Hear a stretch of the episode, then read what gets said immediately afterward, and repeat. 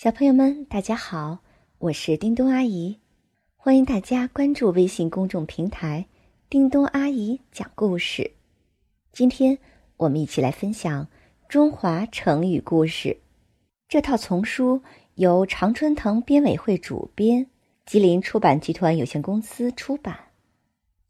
今天我们来学习两个成语故事：“过河拆桥”，意思是。过河后把桥拆掉，比喻达到目的后就将曾经帮助过自己的人抛开。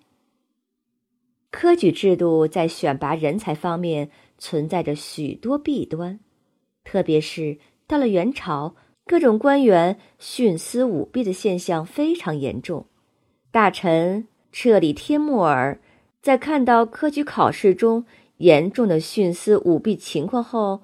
就奏告元顺帝，请求废除科举制度。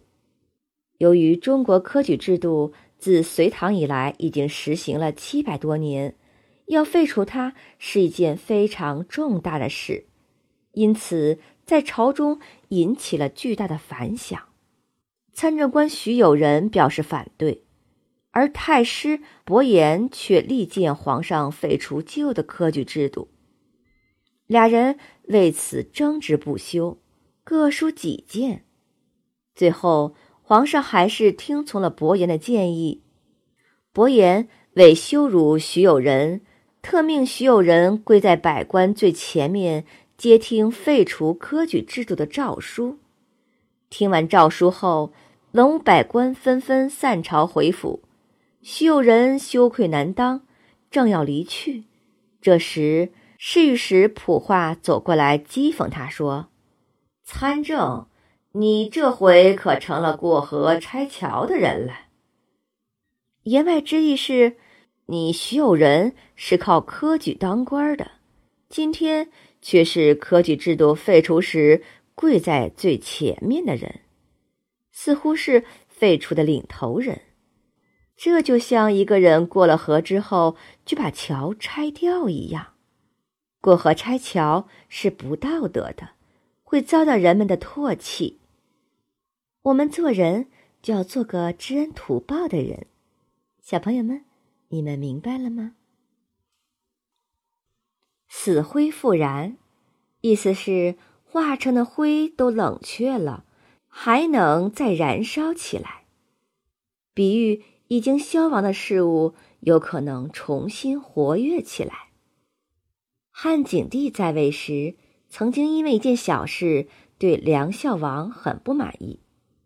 多亏梁孝王的中大夫韩安国从中调解，才使梁孝王重新得到景帝的信任。韩安国从此声名大振。后来，韩安国因为犯了法，被押往外地治罪。看守他的御史田家不时的侮辱他。有一次，韩安国实在是不堪忍受，就气愤地说：“死灰独不复燃乎？”意思是说，灭了的火难道就不能重新燃起来吗？田甲听完，讥讽他道：“如果你复燃，我就尿一泡尿浇灭它。”后来，韩安国刑满释放，重新得到了重用。田甲知道后，非常害怕。急忙逃往外地。韩安国故意放出风声，倘若田家不及时回来，就杀掉他全家。田家没有办法，只好回来向韩安国请罪。韩安国以同样的讽刺口吻对他说：“现在死灰复燃了，你就撒尿来浇灭他吧。”田家吓得面如土色，连连磕头请求饶命。谁知韩国不但没有处罚他，反而对他很友好。这个故事告诉我们，不管是谁，不能在别人落难的时候侮辱他，即便是灰堆里的小火星，也有可能重新燃烧起来哦。好了，小朋友们，今天的成语故事就先分享到这里吧，我们下期再见，不见不散，我等着你哟，晚安。